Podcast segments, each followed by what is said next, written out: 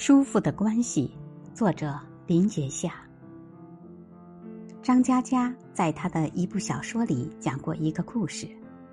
刘十三以前是个很害怕冷场的人，和朋友们在一起时，他总是最活跃的那个。只要看到没人开口说话，他就会找各种话题，开各种玩笑，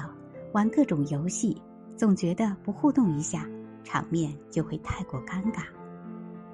有一次，他和两个小伙伴在一起野餐，他们围坐在酒精炉旁，不约而同地盯着酒精炉蓝色的火焰，听着气罐发出的声音。他们三个人各靠一边儿，一声不吭，但彼此之间的气氛并不尴尬。那一刻，他才突然觉得，原来人与人之间最舒服的关系，并不是一直热闹，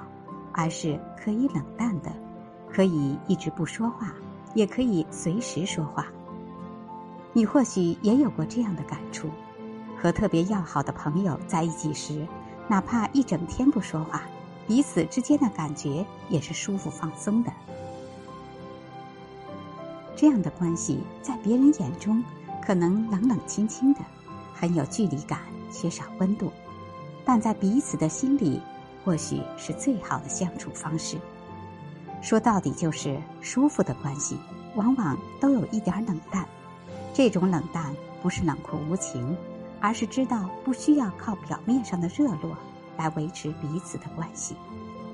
陈佩斯在一段采访中谈到和朱时茂的情谊时，曾说过一句话：“从来都不需要想起，